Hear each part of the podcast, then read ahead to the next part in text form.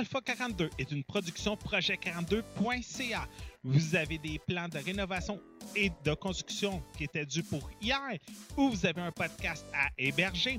Projet42.ca est là pour vous servir. Projet42.ca pour que vos idées deviennent nos projets. Alpha 42 aimerait remercier ses partenaires suivants pour la diffusion du podcast radio h2o.ca, Podcast Addict et PodCloud. Vous aimeriez aider Alpha 42 financièrement? C'est simple.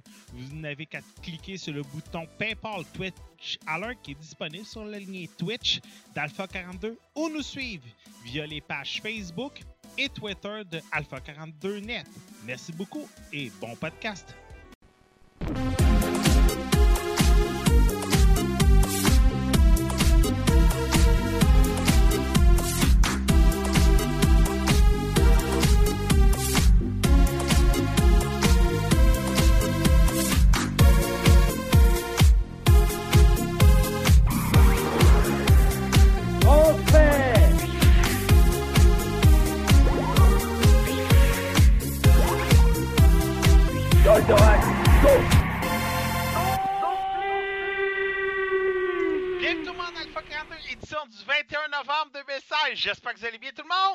Yes! Oui!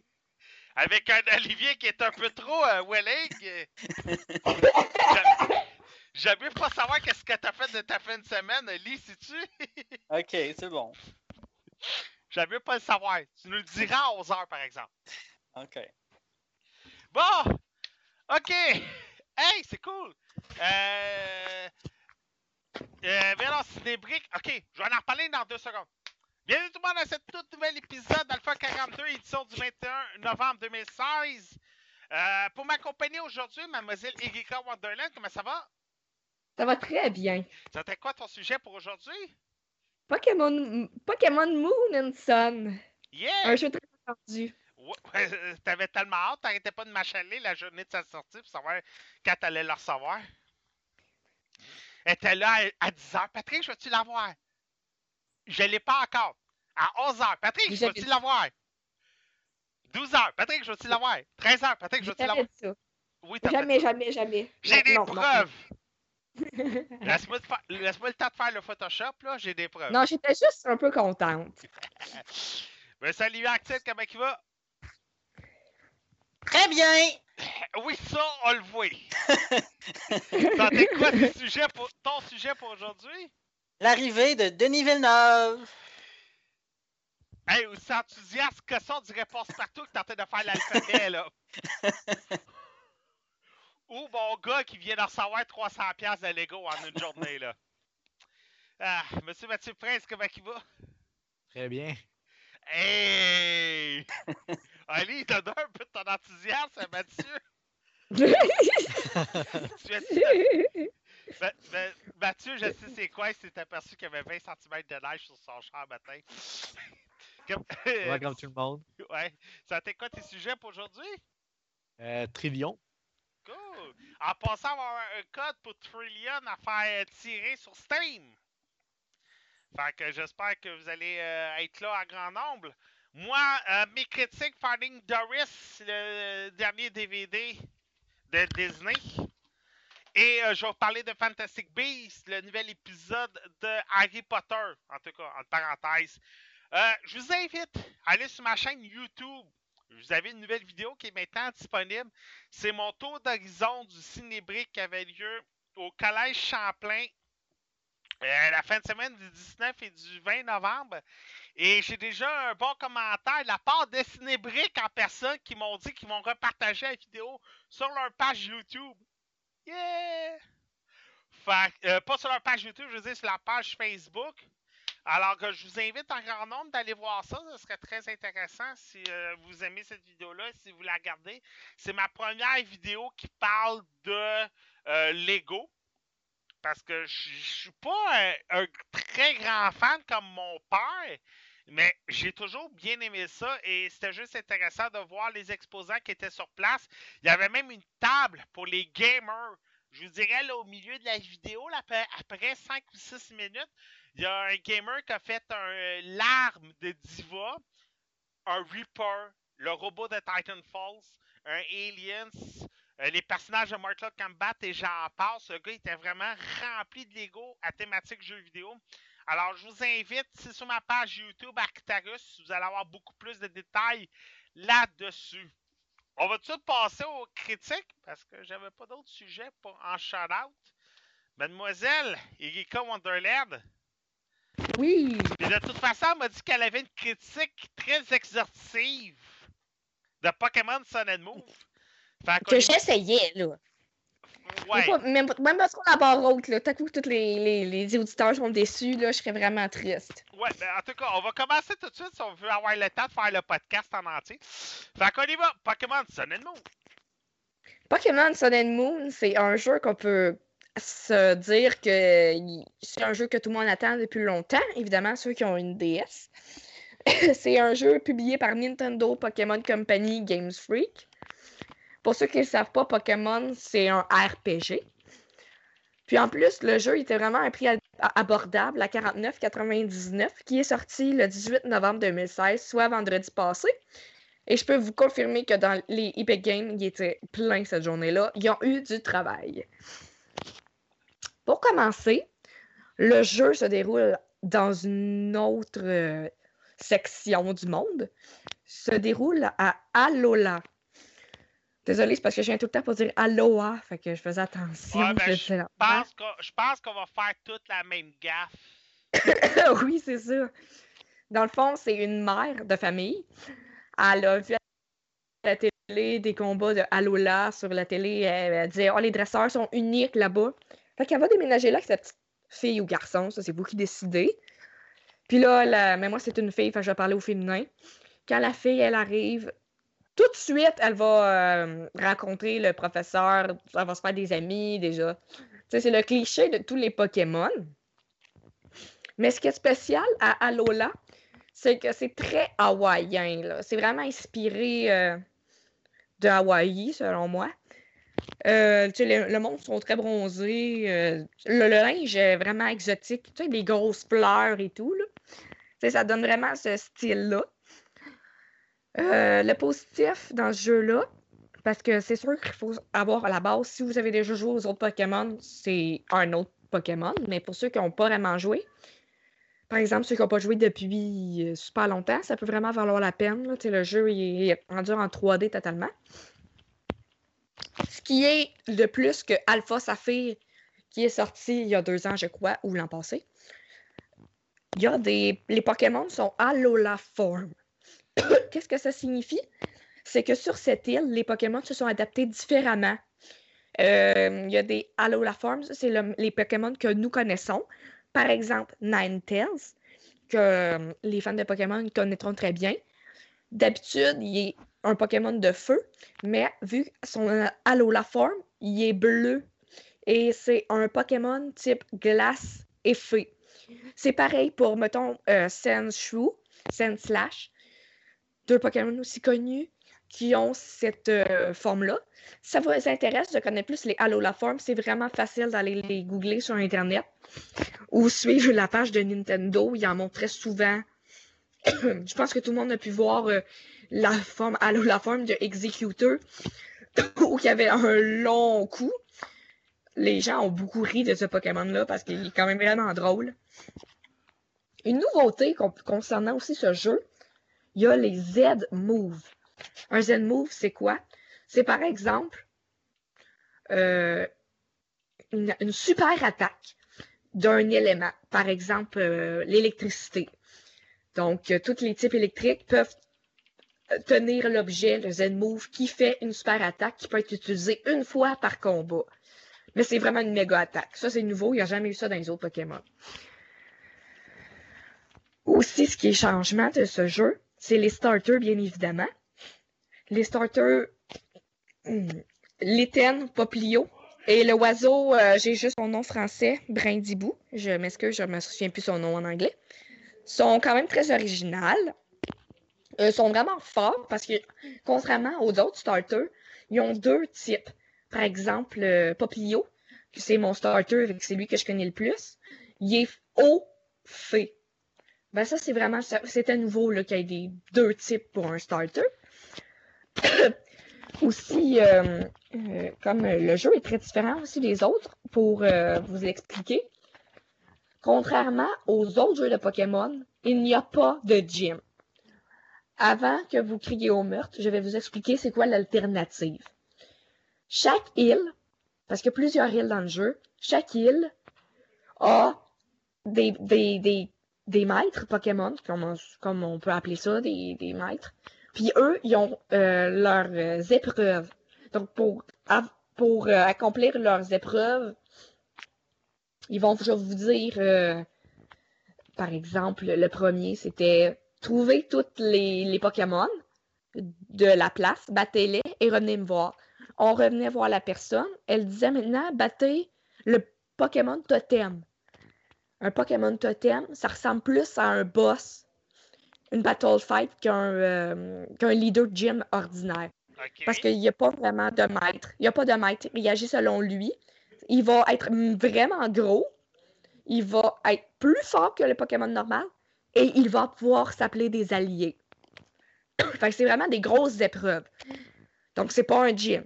Mais quand on a terminé, la personne nous donne un Z-move que je vous avais expliqué ci- ci-dessous, que c'était euh, un Z-move, c'est une attaque électrique, par exemple. Mais c'est eux qui vous les remet donc, dans ce jeu, les Z-Move, c'est comme des badges. Mais il n'y a pas de gym euh, comme euh, ordinairement. Là. Ça va tout le temps être des épreuves avec une personne qui va vous remettre un, un Z-Move. Fait que moi, je trouve que c'était vraiment unique. Parce que je pense des fois, même si la recette est gagnante, il faut des fois expérimenter. Puis moi, j'apprécie beaucoup. J'en ai fait quand même plusieurs. J'ai quand même beaucoup de Z-Move. C'est pas redondant parce que toutes les épreuves sont différentes. Aussi, la- l'ambiance de Alola est très différente. Les gens sont beaucoup plus euh, portés à s'entraider. Comme euh, dans les autres Pokémon, il y avait souvent, on avait souvent un. euh, comment je pourrais dire Un rival. Mais dans celui-là, le rival, il est vraiment, vraiment sympathique. Il se bat juste pour le plaisir, il va pas rire de nous. Parce que dans les premiers, c'était vraiment la rivalité, mais là, c'est vraiment, ils vont le dire dans le jeu. Tout le monde a Alola Side, même les Pokémon. Et quand je dis même les Pokémon, on- vous allez combattre, et là, ça se peut que le Pokémon sauvage appelle à l'aide.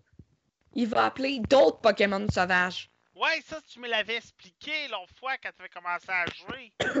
Oui, c'est vraiment surprenant, je m'attendais pas à ça. Des fois, l'aide ne vient pas, mais des fois, l'aide vient. Fait que si mettons qu'on bat un Eevee, euh, ça va être marqué Eevee appelle à l'aide, là, il y a un autre Eevee qui apparaît. Fait que là, ça devient soudainement un combat 1v2. Mais tu sais, ça peut être agréable parce que dans le fond, tu peux avoir plus d'expérience, plus de chances de tomber sur un shiny pour ceux qui les collectionnent. Donc, tu sais, ça fait. euh, le jeu, euh, il y a tout le temps de la dynamique. De la, voyons, je m'excuse. Le jeu est tout le temps entraînant. Il y a tout le temps quelque chose qui se passe. Comme dans les autres Pokémon, ben, de 3DS, l'avatar est modifiable de A à Z. On peut changer la couleur de peau, la couleur des cheveux, la coupe de cheveux, le linge, de A à Z, le linge. Donc ça, c'est un point positif parce que j'aime bien ça, pouvoir changer mon linge d'un jeu. Aussi, il y a une map très bien désignée. La map nous tient un peu par la main, comme Patrick dit souvent dans ses critiques. Il y a tout le temps un point rouge où qu'il faut que tu ailles. Fait que, mettons, t'es en bas, de- si t'es jeune, pas habitué aux Pokémon, ou simplement que c'est le fun de savoir où aller des fois, c'est tout le temps indiqué. Mais évidemment, t'es pas obligé d'y aller, là. Moi, j'aime beaucoup grinder dans, dans- dans un buisson, fait que c'est tout le temps ça que je fais.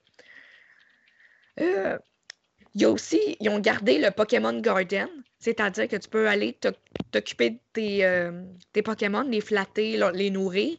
Ça renforce beaucoup ton amitié avec eux.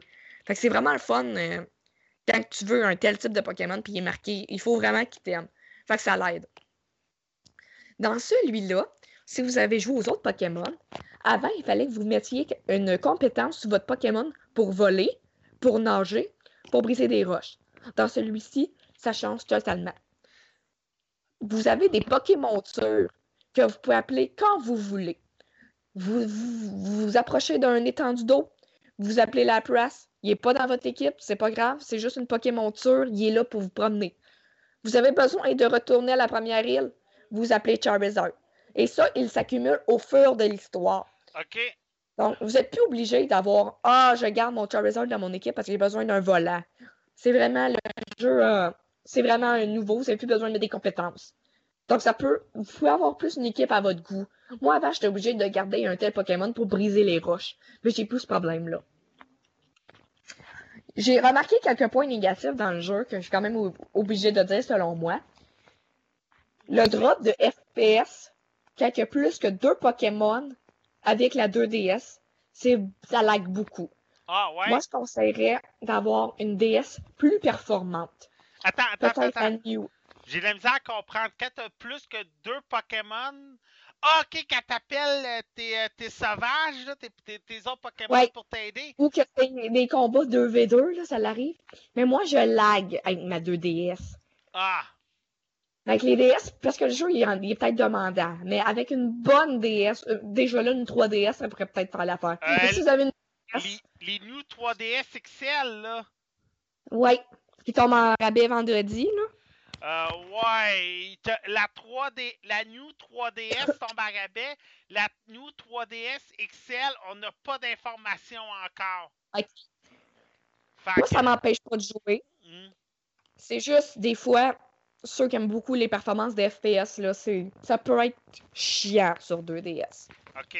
Mais c'est juste qu'il y a plus que deux Pokémon en même temps. Mais c'est parce que ça arrive quand même souvent.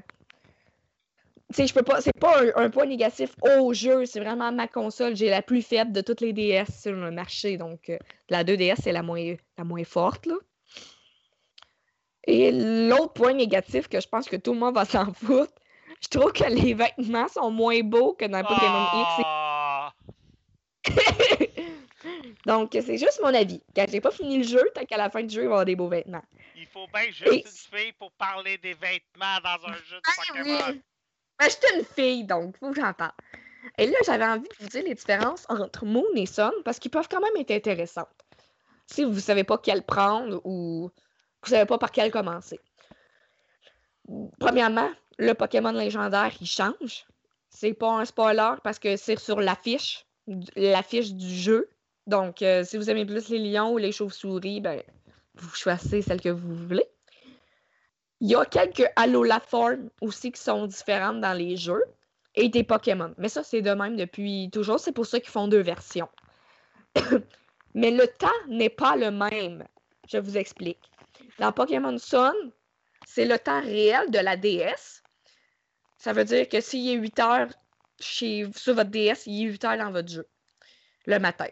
Mais moi, j'ai Pokémon Moon. Et Pokémon Moon est 12 heures plus tard que l'heure qui est inscrite dans mon DS. Fait que ça fait que quand je joue le jour, dans mon jeu, c'est toujours la nuit. Oh! Mais, écoutez-moi, c'est un point positif. Parce qu'il y a des Pokémon qui évoluent juste la nuit. Il y a des Pokémon qui évoluent juste de jour. Fait que moi, je trouvais que c'était un point brillant. Ok, ok, fait que c'est, mettons, t'as les deux versions. Les Pokémon qui n'ont pas évolué dans Moon, tu vas pouvoir les évoluer seulement dans Sun. C'est ça que tu es en train de me dire? Oui, mais là, présentement, j'ai devant moi le jeu de Pokémon Moon et c'est le jour. Mais vous voyez, dehors, il fait noir. Donc, c'est vraiment décalé. Dans mon jeu, c'est le matin, là. Ok. C'est le premier Pokémon qui fait ça. C'est juste dans Pokémon Moon. Sun, il n'y a pas ça. Mais c'est le fun parce que je peux avoir mes Pokémon de nuit très facilement. Ok. Tu m'as pas perdu, mais presque. Mais en tout cas, Dans le fond, sur ma DS, en ce moment, il est 8 heures. ouais. Non, ça, dans- ça, ça, je l'ai compris. OK, OK. C'est le fait que avec Pokémon Sun, tu peux pas, mais avec Pokémon Moon, tu peux. C'est ça que j'ai de la misère à comprendre. Fond, dans Pokémon Sun, s'il est 3 heures du matin, il est 3 heures du matin. Ça change rien. Pokémon Sun, c'est l'heure que toi tu vis. Dans le fond, Pokémon Moon, il est en décalage horaire. Ouais, non, ça, j'ai, ça, j'ai compris, ça. En tout cas, c'est... Ok. Ça bien quelques. Mais c'est unique. Moi, je suis vraiment pas déçu. C'est Moon que j'aurais et je reprendrai. Ok. Et oui, j'ai fini pour ma critique. J'espère que ça répondait à tes questions, Patrick. Ah, ben, moi, c'est sûr que, regarde, je vais essayer de me leur procurer. Euh, je sais pas s'il va tomber en rabais vendredi pendant le Black Friday. Il est très addictif, le jeu. Ben, Et j'avais oublié de mentionner. Le jeu, c'est le plaisir pour tous les âges. Tu peux avoir 35 ans l'aimer, en avoir 12 l'aimer, en avoir 60 l'aimer. Il n'y a vraiment pas de préjugés. C'est vraiment un jeu que tu peux aimer à tous les âges. Mais, euh, si tu fais juste changer l'heure sur la 3DS, euh, ça va pas changer. Oui, bah ouais, si tu changes l'heure sur ta 3DS, c'est quand même 12 heures plus tard que ce que tu changes. Ou c'est l'heure exacte de ce que tu changes. Il y a gros du monde qui change l'heure de leur DS, mais moi j'ai pas de temps à perdre avec ça. mais oui, euh, tu peux changer l'heure de ta DS. ça va être tout pour toi? Merci. Bon, merci beaucoup. Bon, euh, Monsieur Mathieu Prince, Trillion, God of Monster, Ouais. Euh, euh, God of Destruction, désolé. euh, mais tu sais, comme j'avais dit, je comprenais pas pourquoi j'avais le jeu dans mon Steam depuis comme trois semaines. Mais anyway, il était même pas encore sorti. mais Ouais? On n'aura pas trouvé le pourquoi. Euh, mais sinon, euh, non, c'est quand que je l'ai eu, je pensais que c'était un, un JRPG au fond, comme euh, c'est fait par Compile Art puis par euh, Idea Factory. Mais il n'y a pas vraiment de con. Moi, je peux laisser, pas vraiment de combat en tant que tel dessus le jeu. Pour la raison étant, euh, c'est qu'en plus une sorte de jeu de stratégie un peu. Mais, mais Sam, on a déjà parlé d'un Trillion dans le passé, non? Ben, il doit y avoir plusieurs jeux de ça. OK. j'imagine. Euh, mais en tout cas, c'est que l'affaire, ce qui arrive, c'est qu'au fond, euh, l'histoire, grosso modo, c'est que tu joues euh, comme en enfer, si on pourrait dire, là, comme dans le monde de l'enfer. Là. Euh, puis euh, le God of Destruction, au fond, qui apparaît pour détruire l'enfer. Euh, puis toi, au fond, ton but, t'es le, t'es le, roi. Puis c'est d'entraîner, au fond, les overlords du jeu, qu'on appelle, pour qu'ils soient capables de, euh, au fond, de, de- tuer le, le, God of Destruction en tant que tel. Pourquoi c'est marqué trailer? Par contre, tu peux voir sur la vidéo, c'est que le boss il a comme un million, un trillion de vies. Euh, Est-ce que c'est beaucoup? Je te dis non, parce que j'ai joué, c'est quand même assez facile de faire jusqu'à un trillion euh, de, damage. Euh, fait c'est un jeu qu'il faut quand même prendre ça un petit peu à la légère, parce que c'est pas vraiment difficile. Euh, mais si tu penses que c'est un JRPG, mettons, au tour par tour, des affaires de même, euh, c'est pas vraiment ça. Tu vas peut-être un petit peu surpris comme que j'ai été. Parce qu'au fond, le 3 quarts, c'est pas comme 90% du jeu. Euh, c'est pas que tu joues pas, mais je veux dire, tu te bats pas. C'est comme juste des conversations où c'est que tu choisis, mettons, que ton bonhomme, tu veux le faire entraîner pendant un jour, mettons, euh, sa puissance, pendant une journée, sa magie, pendant une journée, telle affaire, pendant une autre journée, telle autre affaire, mettons. Euh, puis tu fais ça comme quasiment pendant 90% du temps. Puis après ça, ben euh, là, tu as comme une petite partie justement plus RPG. Mais tu sais, c'est pas vraiment long, dure peut-être 5-10 minutes gros max. Pour le qu'est-ce qui est du côté du combat. Et ce qui arrive, c'est qu'au fond, c'est que c'est vraiment comme plus un jeu euh, de comédie un peu, si on pourrait dire, d'une certaine façon, parce que c'est vraiment juste comme toutes des euh, tous les dialogues que tu vois entre temps. C'est pour soit approfondir l'histoire ou simplement de comédie. Fait que euh, c'est pas mal ça. Le jeu en tant que tel, comme j'ai dit, j'ai commencé à y jouer, puis je pensais que c'était plus un JRPG, fait que ça m'a un petit peu surpris là-dessus. Est-ce que le jeu est mauvais? Je te dirais que non, mais tu sais, c'est comme plus un petit peu un visual novel. Ah, OK. Ben, c'est Et- Factory, hein? Tu sais, c'est ça, c'est comme un petit peu plus un visual novel de ce côté-là. Euh, mais avec un aspect un petit peu plus stratégique, que, tu sais, au fond, c'est qu'il faut quand même comme que tu choisisses c'est quoi que tu, tu veux faire. Euh, Puis, des fois, c'est aussi, tu vas avoir comme des questions qui vont te dire, mettons, est-ce que tu préfères continuer à t'entraîner, arrêter de t'entraîner ou euh, quoi que ce soit. Puis là, mettons, dépendamment de la réponse que tu choisis, euh, tu vas avoir comme une sorte de bonus d'entraînement ou quoi que ce soit. Est-ce que ça va vraiment changer quelque chose, quoi que ce soit? Euh, c'est random. Parce que des fois, tu fais quelque chose, puis la conséquence est différente que quand tu choisis la même chose comme au même moment.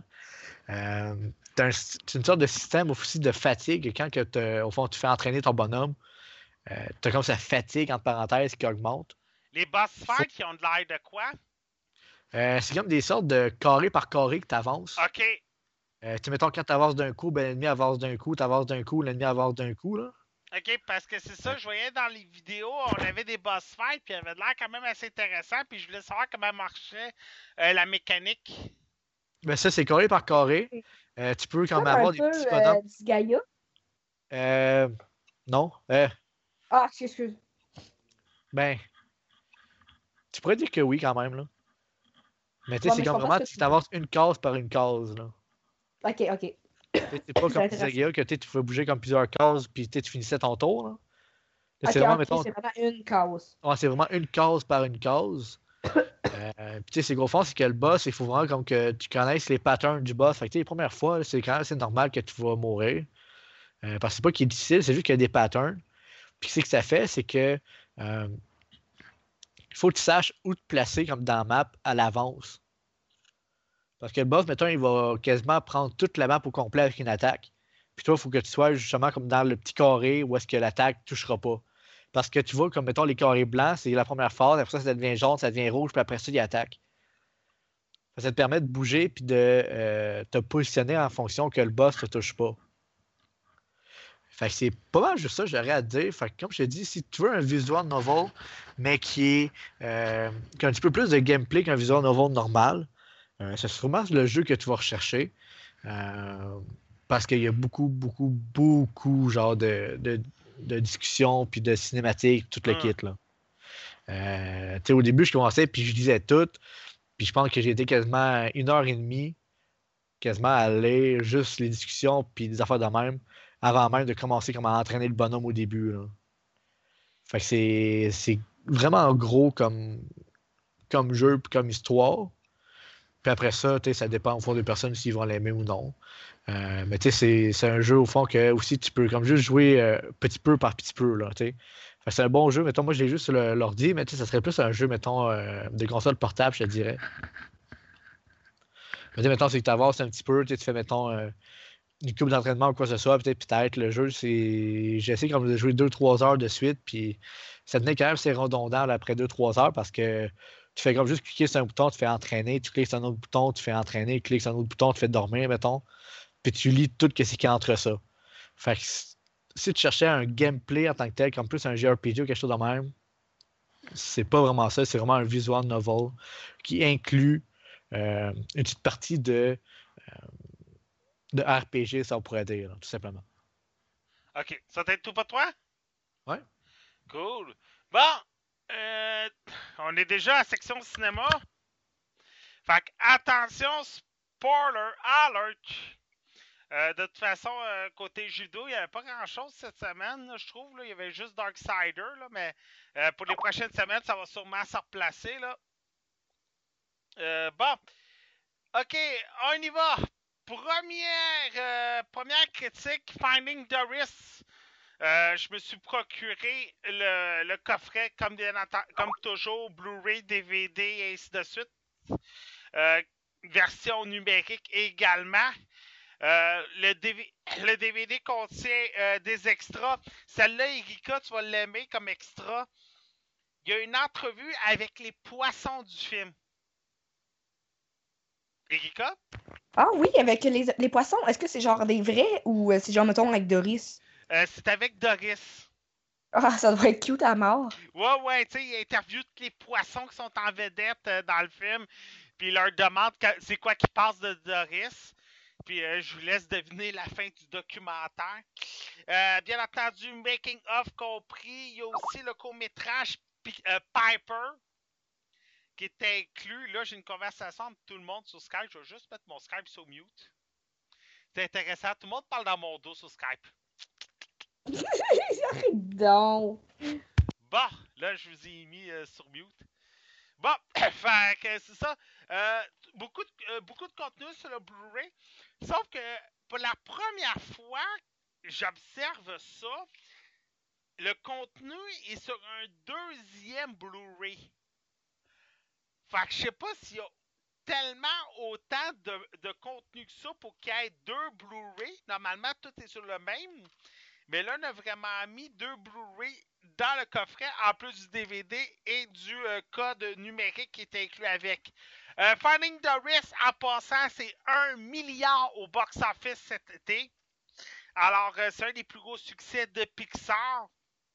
Mais, mais je te dirais, c'est peut-être euh, pas loin derrière euh, Toy Story 2. Euh, le film, on retrouve Ellen, Gen- Ellen DeGeneres, Albert Brooks, Aidan Rowland, Eugene Levy et Diane Keaton. En passant, pour vous expliquer une petite anecdote à propos de Fighting the Rich, je sais pas s'il y en a qui connaissaient ta- cette anecdote-là. Hélène DeGeneres, pendant poisson d'avril, avait spécifié qu'elle elle travaillait sur Finding Doris. Selon elle, quand on, quand on en parlait, c'était juste une joke. Mais finalement, ce n'était pas une joke. Disney et Pixar travaillaient vraiment sur le film. Alors, elle avait dévoilé un projet secret sans le vouloir pendant un poisson d'avril. On retrouve Doris, bien entendu, avec euh, Nemo et Marlin. Euh, Doris se rappelle tout d'un coup euh, d'un événement qui s'est passé, qu'elle aurait perdu la trace de ses parents. Et là, elle veut absolument les retrouver. On va, euh, se rendre jusqu'en Californie dans un genre d'aquarium où on repêche les poissons pour leur redonner une deuxième chance et les remettre à l'océan. Elle va tomber sur des, sur des otaries, sur des baleines euh, et, plusieurs autres mammifères et poissons de la sorte. Et son but, bien entendu, c'est de retrouver euh, ses parents qu'elle a perdus il y a plusieurs années. Comme j'expliquais tantôt, tantôt à Erika, puis Erika va pouvoir confirmer avec moi, le premier Finding Nemo sur DVD, sur DVD était magnifique. Euh, C'était un bijou. Ah ouais, ouais. il- Un meilleur- Moi, j'étais enfant quand je l'écoutais la première fois, puis c'est un des films qui m'a marqué le plus à cause que l'animation était magnifique. là, C'est toutes les couleurs de l'océan. Je sais pas si Patrick est d'accord avec moi, là, mais Oui. c'était vraiment un beau film. Exactement. Puis sur DVD, ce qui était intéressant quand le premier avait sorti, c'est qu'on avait les fameux screensavers du euh, de l'aquarium. oui, c'est vrai. Et euh, quand que le film a sorti sur Blu-ray, j'étais encore plus captivé. Et le film, je l'ai écouté dans les. Et Finding the Rich, j'ai écouté le film dans les deux versions. Autant sur la version DVD et Blu-ray. Euh, parce que la première fois, j'ai écouté en DVD euh, dans la chambre avec mon fils avec euh, un popcorn. Soirée popcorn obligatoire les fins de semaine avec mon fils. Et après, oui, et après ça, j'ai réécouté en Blu-ray. Euh, le film est aussi beau que le, que le premier. On avoue, là, on a à peu près 10 ans de différence. Mais malheureusement, le, DV le, le film, on dirait qu'il manque une structure. On a tellement voulu en perdre que si on cligne les yeux deux secondes, on se perd. On, perd la route, on, perd le, feedback du film. On sait pas ce qu'on est rendu, on sait pas qu'est-ce qui s'est passé, euh, comment ça se fait que Doris s'est trouvé là, comment ça se fait que Merlin et Nemo se sont trouvés là. Tu fermes les yeux deux secondes, puis Doris est rendu euh, à l'infirmerie. Tu fermes les yeux deux secondes, là, t'es Merlin et Nemo qui sont rendus dans, un, dans une place à souvenir. Tu fermes les yeux deux secondes, oh, Merlin et Nemo, ils ont retrouvé Doris. T'en fermes les yeux deux secondes, oh, attends, Doris, elle a déjà. euh, elle, est rendue dans l'océan. T'as fait mes yeux deux secondes, elle, est retournée dans l'aquarium. T'es comme, mais attends, là, c'est quoi qui s'est passé, là? Fait qu'on dirait le film, ils ont voulu trop en mettre. Autant le premier était très bien structuré. On avait deux histoires. On suivait Merlin et Doris, on suivait Nemo, puis on avait une belle alternance, puis on perdait pas trop le rythme. Le deuxième, on dirait qu'on a voulu trop rentrer dans Doris. Doris a le problème de la mémoire courte. Et plus ça avançait, plus que nous autres, ça, on avait le problème de la mémoire courte. Fait on dirait qu'on a voulu nous entrer là-dedans. Si vous avez aimé Cars 2, à- si vous avez aimé Cars 2, soit vous avez un problème, soit vous êtes trop fan de Disney comme moi. Je vais plutôt y aller avec l'option B. On va. Hein? C'était brutal, la main, tu l'as dit. Ben, Mais moi, il m'a jamais intéressé. Je l'ai jamais écouté parce que le 1 est trop bon. Ben, c'est que justement, Cars 2, c'est qu'on est trop centré sur Mater. Ah, c'était Le, vraiment... le 2 est- le 1 était trop bon. Oui, le 1 était vraiment trop bon, mais le 2, on était trop concentré sur Mater OK? euh, OK. et sur sa mission d'espionnage. Le 2, on est trop concentré sur Doris. Ok, ils ont fait la même. Même si on a Nemo et on a Merlin, qui, qu'on suit beaucoup, on, est trop concentré sur Doris. Fait un peu la même chose. C'est sûr que, comme j'ai dit tantôt, euh, on a les entrevues avec les poissons. Ça, c'est intéressant. Les petits, les petits cinématiques de Pixar sur le Blu-ray, ça vaut la peine. Il est pas mauvais. On sait que Disney, pendant un certain temps, les suites, c'était pas leur fort. Euh, les direct au DVD, souvent c'était des suites, puis Dieu sait que ça avait de l'air d'être euh, travaillé un dimanche matin avec l'équipe de stagiaires qui voulait avoir une, un poste sur l'équipe A. Mais celui-là, Pixar, on sait, investit beaucoup de temps, beaucoup d'argent sur leur suite. Ils l'ont déjà dit dans le passé, ces suites-là sont essentielles parce que sans ça, on n'a pas de Wally, on n'a pas de Up, on n'a pas de Good Dinosaur, on n'a pas tous ces films-là que Disney veulent produire, euh, que Pixar veulent produire, qui sont des films uniques. On attend toujours Bugs 2 et Incredibles 2 qui ont été confirmés. Euh, Incredibles 2 a été confirmé en passant. Alors voilà. Yes. Oui. Fait moi, je le recommande si vous avez aimé le premier, mais faites attention, il y a un petit manque de structure. Fait que mettez votre cellulaire de côté, mettez du duct tape à votre fils, puis vous allez peut-être réussir à écouter le film. Et là, je parle à mon ex, non, j'ai pas mis de duct tape à Zachary. Mais non, t'as manqué des bouts, tu disais. Ouais, je sais. Bon, J'aurais peut-être dû en mettre. Je pense que j'allais répondre à la porte à des PJ qui viennent d'arriver. Euh, Olivier, Oui! hey, j'espère que tu auras autant d'enthousiasme pendant ta critique d'Arrival. Là, là, tu, tu me fais Arrival, c'est pas pire. Avec cet enthousiasme-là, là. Vas-y, Arrival. Arrival, Ouais. un film de Denis Villeneuve.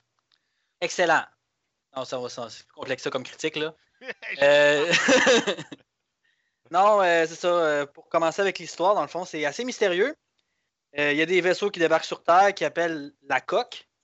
Il y en arrive en, en fait 12 en même temps sur la Terre. Fait que là, les- y a des, il y a, dans le fond, il y a Lisa Banks qui est mobilisée, qui est recrutée par la main. Puis elle, il faut qu'elle trouve pourquoi, dans le fond, ils sont là. C'est ça, principalement. Fait que le film vient jouer beaucoup sur la réflexion. Euh, pourquoi, pourquoi sont sur Terre? Il faut vraiment qu'elle se dépêche parce qu'en même temps, euh, tout le monde est sur le, le qui-vive. On ne sait pas qu'est-ce qu'ils font. Sont, puis la tension monte un peu dans tous les pays. Il faut qu'ils apprennent aussi à communiquer avec autant les extraterrestres qu'avec les humains parce qu'ils sont divisés un peu dans, dans cette histoire-là. Ben, les humains ont toujours été divisés. euh. La chose qui rapproche les humains, souvent, c'est la guerre. Ouais, ça. Dans pas mal tous les films, puis dans la vie, un peu, c'est comme ça. On a- on a-tu la solution de la bombe atomique? Euh, non, non, c'est vraiment plus dans le, le dialogue qu'on Ah, ok. essaie de. On essaie de justement d'analyser leur langage. pour ça qu'on a une, justement une linguiste. La linguiste, on comprend pas trop ce qu'elle fait au début. Puis, euh, mais on y fait confiance parce que euh, c'est la meilleure, puis elle, est- elle est toujours capable de, de raisonner rapidement. là. Fait que non, euh, c'est. Moi j'aime ça, là, tout ce qui est au niveau de l'espace. Ça me faisait penser aussi à Contact. Là. Ça fait longtemps avec Jodie Foster tout ça. Là. Oui. Mais euh, ça fait vraiment réfléchir. Moi, en tout cas, le dernier film d'e- d'espace que j'avais aimé autant que ça, c'est Interstellar. là.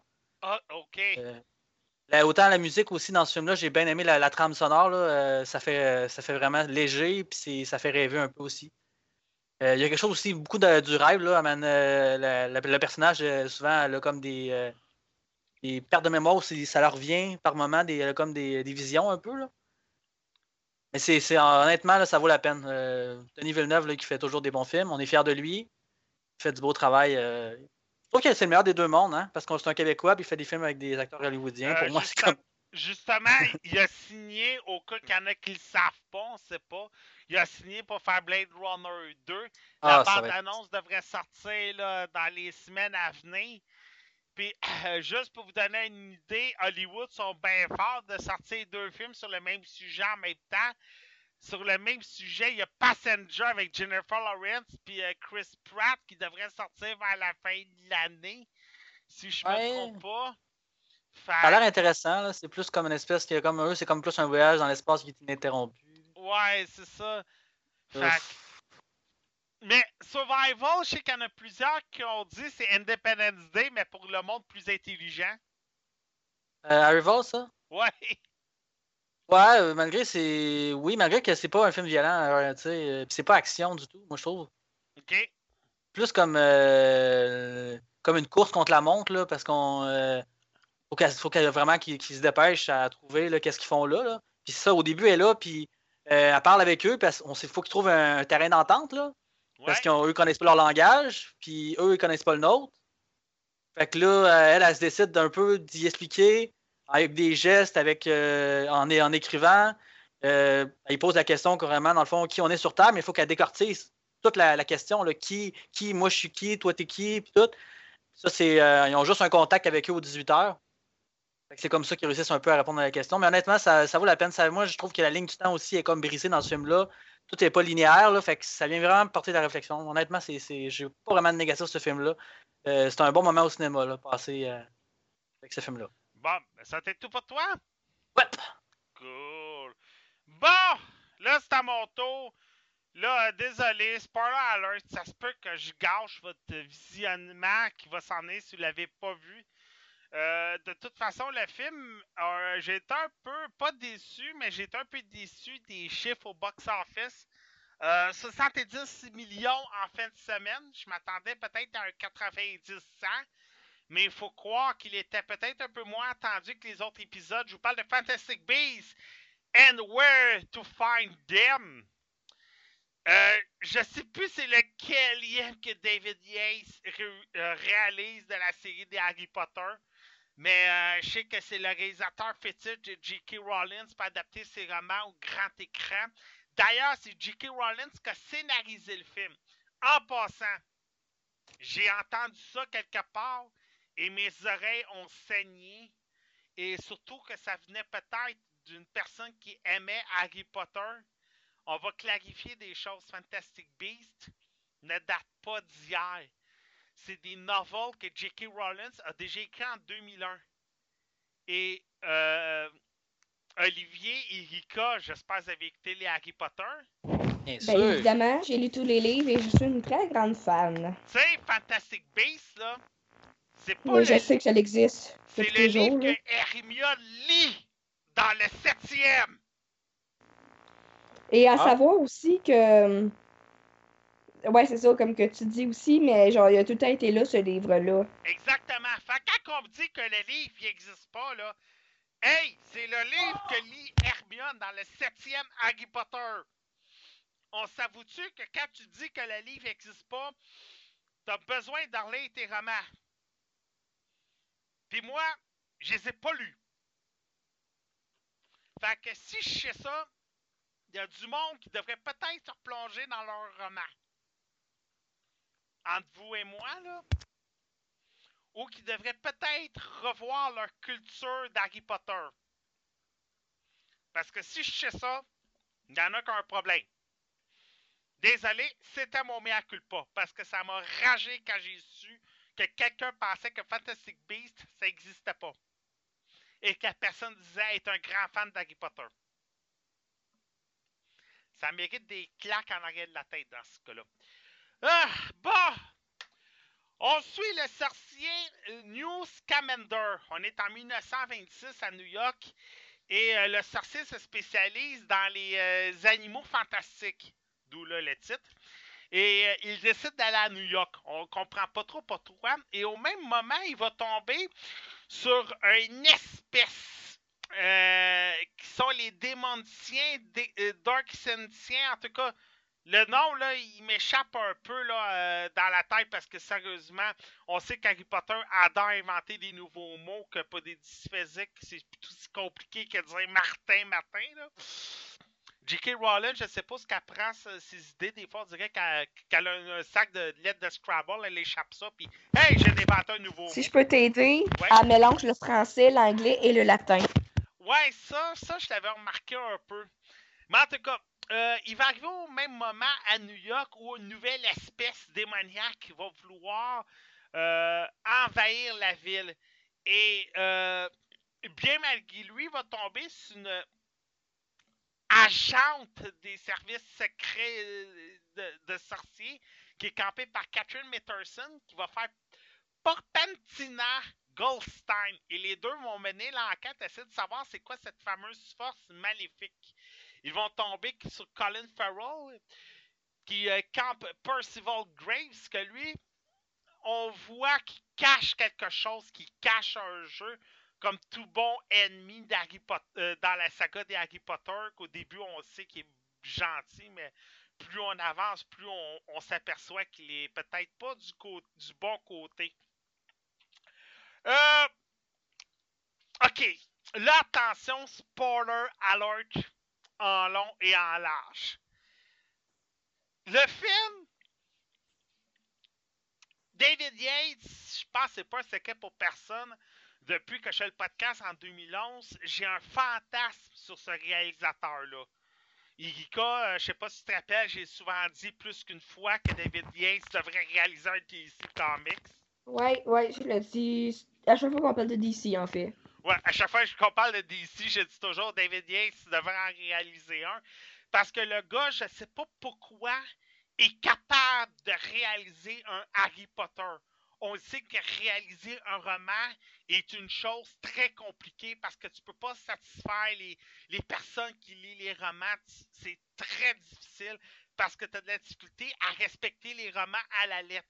Sauf que David Yates, on l'assume depuis euh, euh, The Chamber, pas Chamber of Secret, mais euh, la Coupe de Feu, ce gars-là a réussi à réaliser toutes les Harry Potter sans exception d'une main de maître.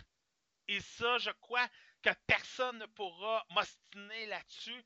Être capable de séparer le, le dernier Harry Potter en deux films et que c'est devenu une mode.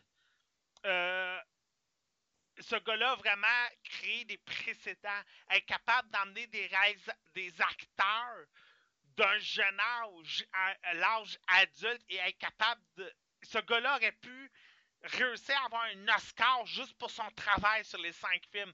On l'a donné dans un sens.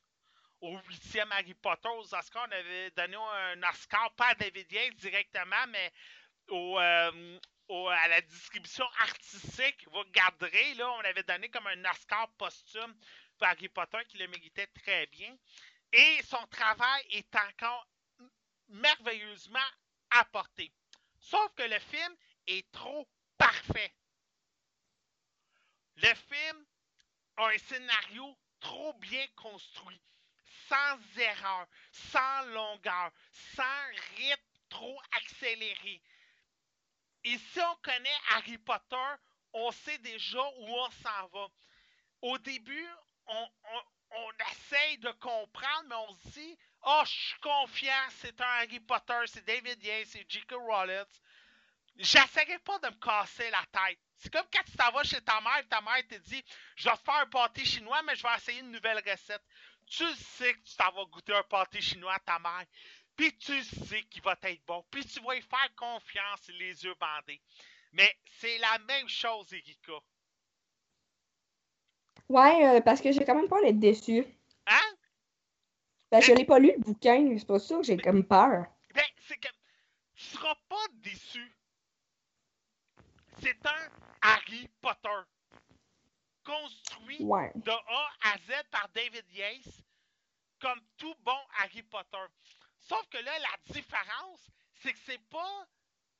C'est pas David Radcliffe, c'est pas Rupert Grip, pis c'est pas Emma. ah, Emma Watson. Emma Watson.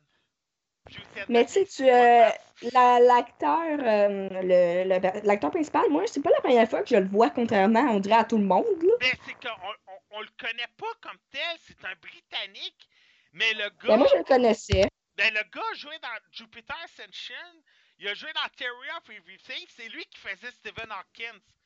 Il a aussi joué euh, dans un livre euh, qui parlait des cathédrales. Les Misérables. Non, pas Les Misérables. Ok. Parce que c'est le gars Une qui a... série télé.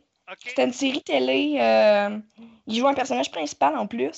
C'est euh, inspiré d'un bouquin très populaire, mais malheureusement, j'ai oublié le nom. La Terre des enfants. La Terre des enfants. OK. Mais Je c'est m'en le souviens gars- plus. c'est le gars qui a fait Stephen Hawkins dans The Theory of Everything. Il a été nominé aux- Oscars et le gars, il est parfait. Le gars est capable de faire un double face. Autant il est timide, puis on se demande c'est quoi qu'il fait à New York, c'est quoi sa vraie mission, et autant il va, il va très bien jouer son jeu. Il sait où ce qu'il s'en va, et bien entendu, on fait, on, on fait un lien avec Dumbledore. Pourquoi c'est parce que Dumbledore, il, Dumbledore, il est vivant, là. Dumbledore, il est vivant. Euh, on est en 1929, on est bien avant Harry Potter. Fait que, euh, et là, le méchant, cette fois-ci, c'est Grindelwald. Qui est l'ancien meilleur ami de Dumbledore. Exactement. Et là, attention, spoiler alert. Là, Erika, chicane-moi pas. Vas-y. OK. Il y avait des rumeurs qui couraient que Johnny Depp avait signé pour le 2. Oui, Ces rumeurs-là ont été confirmées. je suis très contente. Il est déjà dans le 1. Ah ben, je suis encore plus contente. Mais il est pas là longtemps. Il est là deux secondes. À la fin du Pour, film. Il est là pour euh, introduire son personnage. Exactement. C'est comme quand tu le vois arriver, là, c'est comme. Ah ben, Colin, on s'est vraiment fait avoir.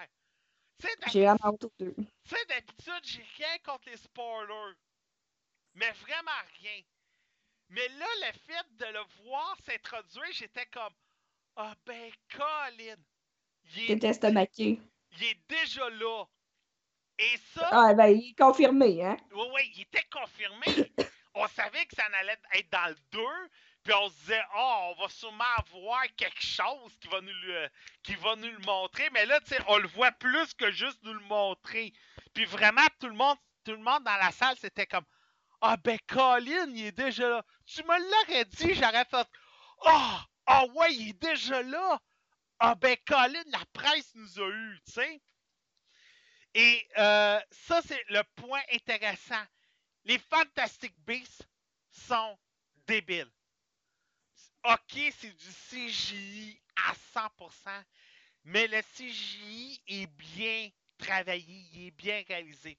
Colin Flirt refait le même rôle que tous les autres méchants dans les Harry Potter. Comme j'ai dit, au début, il est bon. Plus ça avance, plus il est méchant. Là, si vous me dites, ah, tu nous nous casses le film, c'est que vous n'avez pas vu assez d'Harry Potter, là.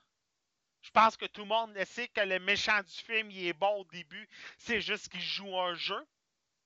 T'es d'accord avec moi, Erika? Ben, dans le fond, tu, comme, tu compares beaucoup euh, au professeur, au professeur Squir- Quirrell.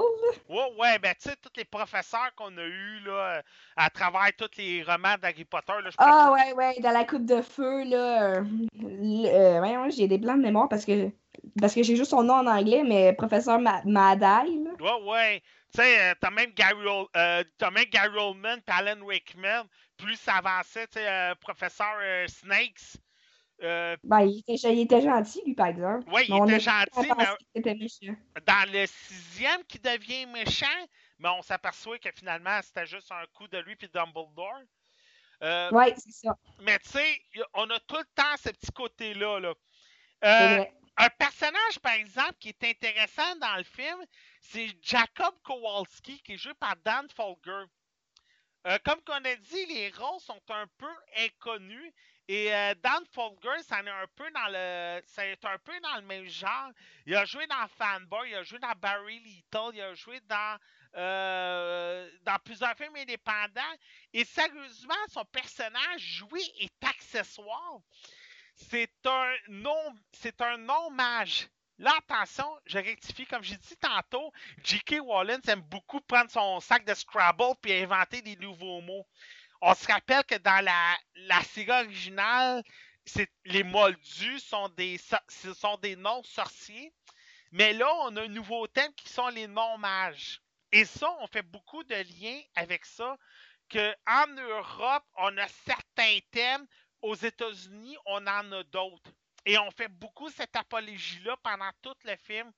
Euh, quand que Scamander essaie de faire essayer de mettre sur pied son plan de Dumbledore, ben la Macusa, qui est comme un peu euh, la police des sorciers en Amérique du Nord, à New York, essaie de leur dire vous n'êtes pas en Europe si vous n'êtes pas à Poudlard, vous êtes à New York. C'est nos règles, c'est nos lois, c'est comment que ça fonctionne nous autres. Et c'est là peut-être que le ton un peu plus adulte embarque. Et c'est là que c'est David Yates, comme j'ai dit tantôt, c'était son point fort dans les Harry Potter. C'était d'emmener ce que Chris Columbus faisait très bien pour les enfants vers un côté un peu plus adulte. Mais là, c'est vraiment un côté plus adulte. Mais il ne faut pas oublier que ceux qui ont écouté Harry Potter pour la première fois en 2003, mais en 2016, ont plus 11 ans. Ils ont 27, 37 ans. Fait qu'ils ont vieilli avec les Harry Potter, puis ont peut-être l'âge de voir un Fantastic Beast. Alors, c'est sûr que si vous amenez vos enfants à voir Fantastic Beast, je m'attends à ce qu'ils aient vu les 8 Harry Potter en marathon en une journée. Ben, peut-être en une fin de semaine. Aïe, aïe, ouais, une journée. Ouais, peut-être en une fin de semaine. Parce que s'il l'a fait en. Je sais pas c'est combien d'heures, hein, Harry Potter? Je pense que c'est genre 12 heures. Euh, non, mais non. T'as 8 12 films. heures. 8 films. 8 fois Ah, 2, ben c'est là. 16. Chose. Ah, j'ai oublié que. C'est Les 8. livres, c'est en tout cas. Les, les livres, c'est un mois à peu près. Bon, ben tu sais, on a 8 films. Calcule à peu près 2 heures, 2 heures et demie par film. Fait que 16, 20 heures facile. Fait que, euh, ouais, je te dirais une fin de semaine, 3 jours facile. Fait que je m'attends à ce qu'on soit tapé les 3 jours. Euh, que se soit tapé les, les films en 3 jours avant de voir Fantastic Beast. Je vous dirais, oui, vous êtes obligé de vous taper les 8 films. Pourquoi? Pour comprendre les millions, mais les millions de clins d'œil. On fait pas de la référence à Harry Potter ni à euh, Colin. Non, j'ai un blanc de mémoire. Je le sais qu'il y, a une- y y a référence à Hagrid. Il y a Juste en une- partant, là. Oui, il y a une référence à Hagrid, il y a une référence À à Dumbledore. Il y a une référence à Poudlard. Mais, euh, comment il s'appelle l'ennemi d'Harry Potter? Voldemort? Bon, on n'a pas de référence à Voldemort. Parce qu'il était pas né. Il était pas né. Mais on a une référence à Grinwald que lui va être une référence à Voldemort. Plus, euh, Ça plus va avancer. Parce que Grin- Grindelwald, on en parle dans les Harry Potter et. Voldemort rencontre Grin- Grindelwald à un moment donné. Je pense que c'est dans le 7 ou dans le 8 quand on s'en va dans le passé. C'est dans le 8, il dit demande où sa baguette à Voldemort. La, la baguette euh, la plus puissante là, de Souro. Oui, la- le tombeau. C'est ça, c'est ça, c'est lui. Puis après ça, il le tue. Voldemort tue. euh, OK. Mais c'est ça. Fait qu'on fait beaucoup de liens comme ça plus le film avance. Mais comme je vous dis, comme je vous dis justement, vous êtes obligés d'avoir vu les films si vous voulez comprendre tous ces clins d'œil-là, tous ces points de repère-là. Vous ne serez pas perdus. Mais personnellement, ça va vous aider énormément. Et après ça, je vous recommande d'aller lire Fantastic Beast. Puis si vous ne le trouvez pas en magasin, s'il vous plaît, c'est pas le nouveau livre qui a sorti il y a un mois. C'est comme me dire que Rogue One, on va avoir, on va savoir c'est quoi que Mark Hamill a dit à Ray. Sérieux, je l'ai vu passer celle-là. Comment me faire rager puis me faire sortir du sang dans les oreilles. Me dire que Fantastic Beast n'existe pas, puis me dire que Rogue One est la suite de euh, Force Awakens.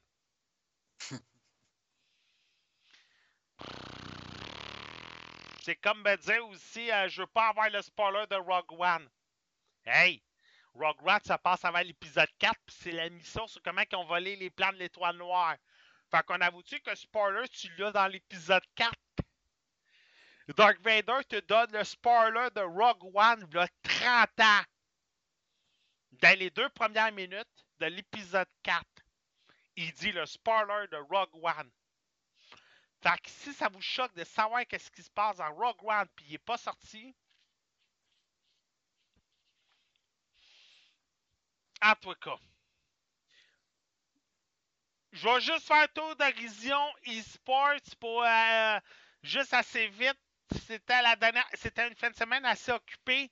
On a eu le IEM à Oakland. En passant, ceux qui disaient qu'on n'avait pas eu grand-chose à Toronto côté public, mais à Oakland, c'était pas mieux parce qu'on avait à peu près 3000 personnes également.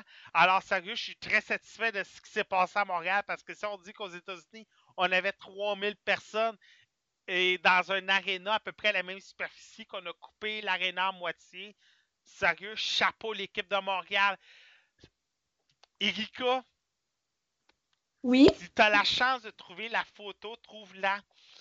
Euh, pour la finale de League of Legends, Unicorn, euh, Unicorn of. euh, non. Désolé, je vais l'avoir parce que ça, leur nom. Unicorn of Love a remporté la finale contre Flash Wolves. Et je t'invite à trouver l'image de la finale parce que UOL, qui sont en train de devenir un phénomène en Grande-Bretagne et qui sont en train de le devenir également euh, aux États-Unis, avait une mascotte sur le stage. En passant, Unicorn of Love ont battu Flash Wolf et ont remporté 50 000 et ils ont été jusqu'à la finale 3 à 2. C'était un best of three. Et l'équipe avait sur le stage une mascotte. Une mascotte de quoi? C'est un gars torse nu qui était déguisé en licorne, Oh, OK. avec des ailes d'un ange et une corne qui allumait, avec un petit bâton assez- qui encourageait Unicorn of Love. Je t'invite, euh, je t'invite à trouver l'image. Elle vaut 1000 piastres. ça devait être drôle. C'était assez comique, là. L'image a fait le tour des internets, là, puis c'était assez, euh, c'était assez intéressant à voir. L'autre match qui a eu lieu au même moment, Counter-Strike, Ninja in Pyjamas a battu SK Gaming euh, en finale 2 à 1. Euh, des pointages de 16-4 pour SK Gaming, mais malheureusement n'ont jamais réussi à gagner. Ninja in Pyjama ont remporté les deux autres rondes, 16-14 et 16-14. Et au même moment, euh, Team Secret a affronté CLG Red. Et qui dit CLG Red dit Stéphanie Harvey. Et c'est l'équipe de Miss Harvey qui a remporté le match. C'était deux équipes qui étaient là par invitation. Et Miss Harvey a remporté son match. Euh, je pense que la bourse était remise à une fondation pour encourager les jeunes dans les écoles. Euh, je peux me tromper un peu, mais c'est ce qui s'est passé. De plus, du côté de l'Allemagne, à Krefeld, c'était le fameux Home Story Cup 14.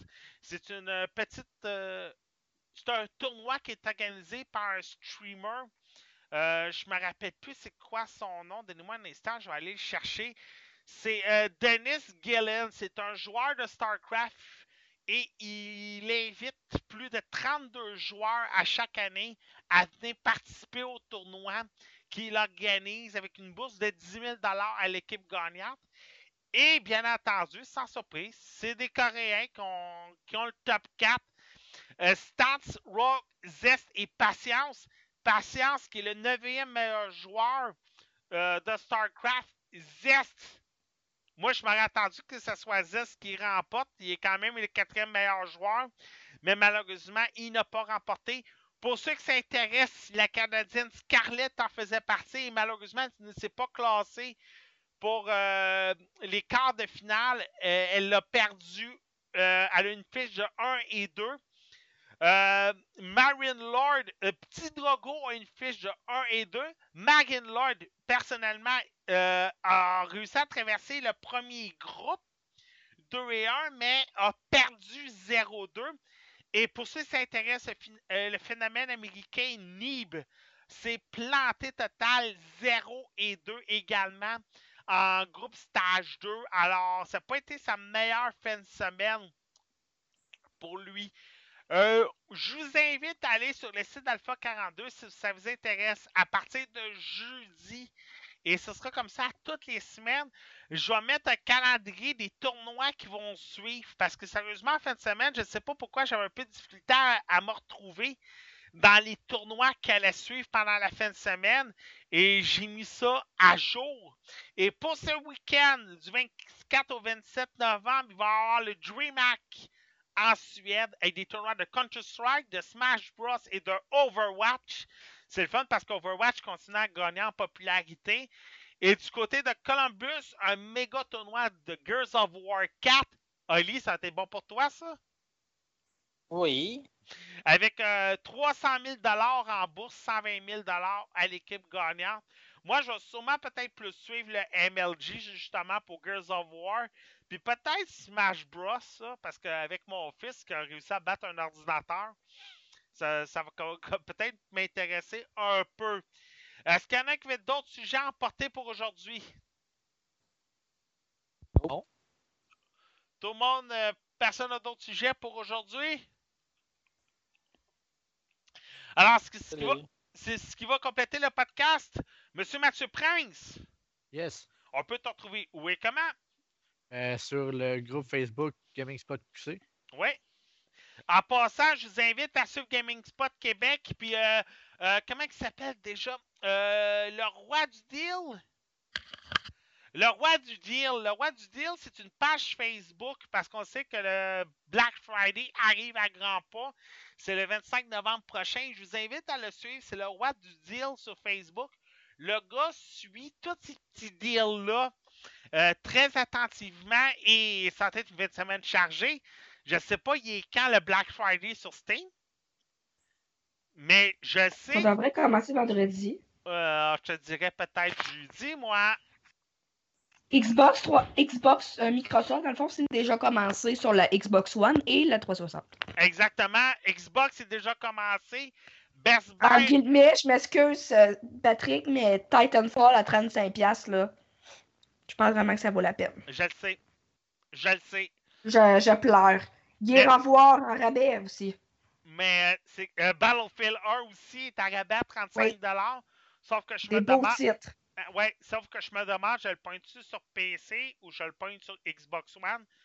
Il n'est pas euh, joué à deux places? Euh, non, parce que c'est pas un Microsoft title.